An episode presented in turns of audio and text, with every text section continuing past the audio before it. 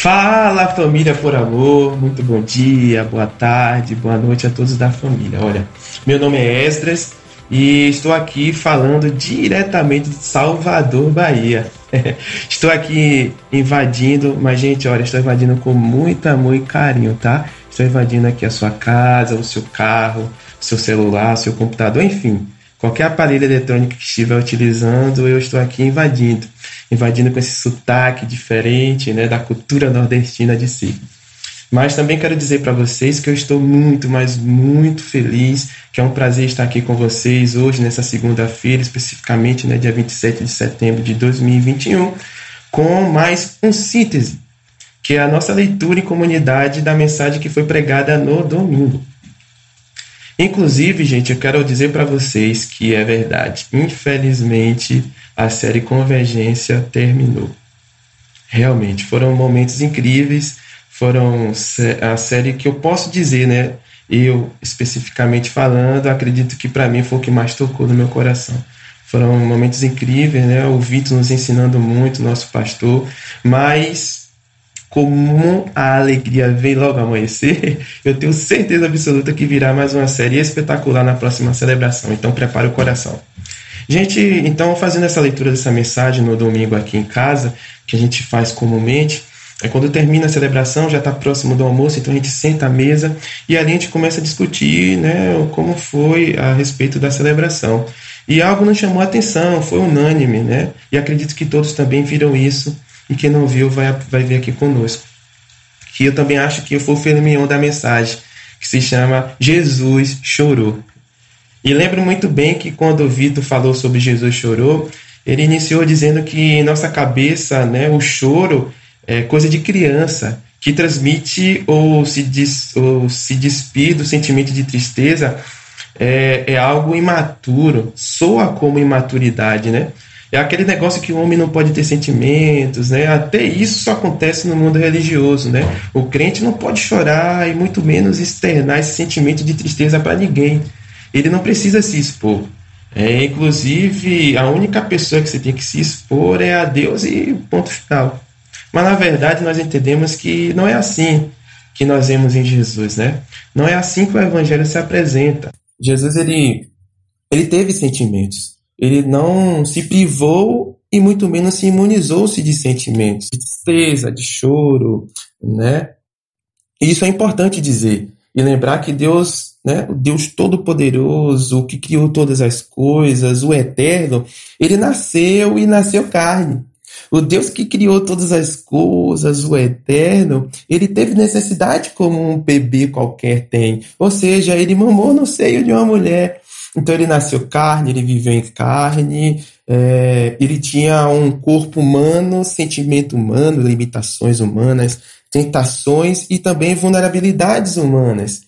Eu lembro também que o Vitor usou o texto sobre a morte de Lázaro, onde Jesus chorou, né? Em João 11, 35, especificamente mesmo no versículo 35, aonde fala que Jesus chorou, onde Jesus passou por esse sentimento de tristeza. Mas Jesus não chorou porque Lázaro morreu. Acreditamos que Jesus ele chorou porque é, ele odiava o sentimento, porque Jesus já sabia que Lázaro ressuscitaria. Então não, não tem sentido Jesus chorar por algo que ele já sabe. Mas na verdade Jesus ele chorou porque ele odeia a morte, odeia o sofrimento, sabe? Ele odeia a injustiça, ele odeia todo e qualquer tipo de sofrimento. E quando a gente fala que Jesus ele odeia todo e qualquer tipo de sofrimento, a gente abre perguntas que, se não foi todos, quase todos já fizeram. Né? Mas aonde está Deus na hora do sofrimento humano? Aonde está Deus quando estou doente e não vem a cura? Cadê o meu Deus para me salvar e me tirar dessa situação e sofrimento e opressão? Aí que, gente, que eu encontro um ponto X da questão, sabe? Jesus ele nos ensina de uma forma teóloga e pedagógica. É que o evangelho não é um caminho ausente de sofrimento ou imune de aflições. É um caminho que, que ele sempre vai estar presente, independente da circunstância que estamos vivendo. Ele promete, é um consolador, sabe? E, e conversando isso com os irmãos da Por Amor ontem, é, chegamos à conclusão que Jesus ele falou que iria para o Pai, mas ele deixaria o Consolador. Então vemos que o nome que Jesus utilizou para chamar o Espírito Santo não foi solucionador de problemas, não foi o mágico. Jesus ele colocou o nome do Espírito Santo foi como consolador, né? É, e por isso, e só pode consolar quem está na hora do problema, na hora da dor, no momento da dor. Só essa pessoa que pode consolar. Então, eu acho isso incrível, gente. Eu acho isso demais. E lembro também que o Vitor, ele nos encorajou em aceitar as coisas né, que fogem do nosso controle. Eu lembro muito bem que ele falou isso. Olha, que a gente tem que aceitar as coisas que fogem do nosso controle. É aceitar aquilo que eu não consigo mudar, sabe? É, eu não consigo mudar, mas o que não posso aceitar é o que, o que mudou me mudar, sabe? É continuar a caminhar e andar em realidade com a nossa esperança. Eu acredito que eu vou terminar fazendo uma pergunta. E nessa pergunta eu mesmo respondo.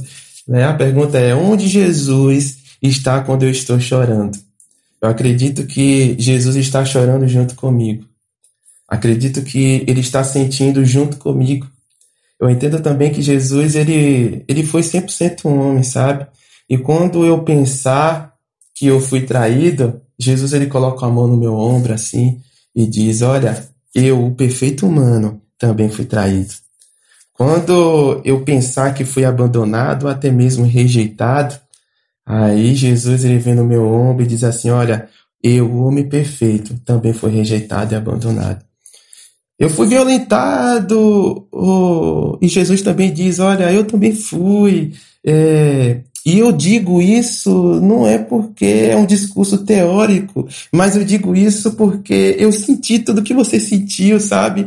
E me identifico com você. É, eu sei o que você está passando, mas não se preocupe, deixaria um consolador para você. Ele vai lembrar você a não perder a esperança. É, e finalizo com, com o que Vitor também falou no final, né? Essa mensagem foi incrível, que ele deixa para gente três conselhos do que fazer dentro de tudo isso que foi dito, né? E o primeiro que ele fala é pertença às pessoas. Eu acho que isso é incrível.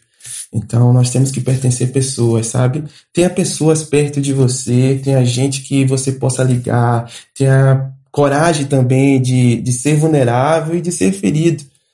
É, o segundo ponto que ele deixou foi aceite que o mundo é injusto. Porque ainda que as coisas não funcionem em harmonia, embora que eu faça algo, sabe, de um jeito que ele funcione em harmonia, mas sabendo que ainda não funciona em harmonia. Então, aceite o mundo injusto. E o terceiro é faça a vida valer.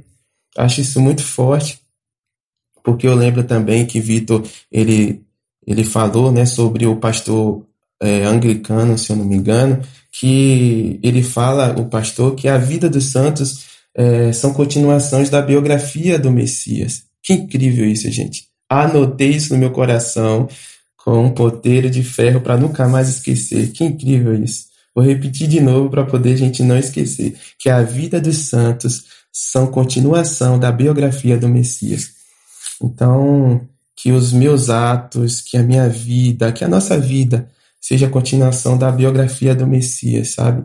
Entendendo que Jesus, o único, ele se tornou o primeiro para juntos trabalharmos na redenção do mundo, para que no final é, não tenha, não só tenha feito o trabalho uma pessoa só, mas realizado por um só corpo. E continuemos contando a história do Messias em nossas vidas.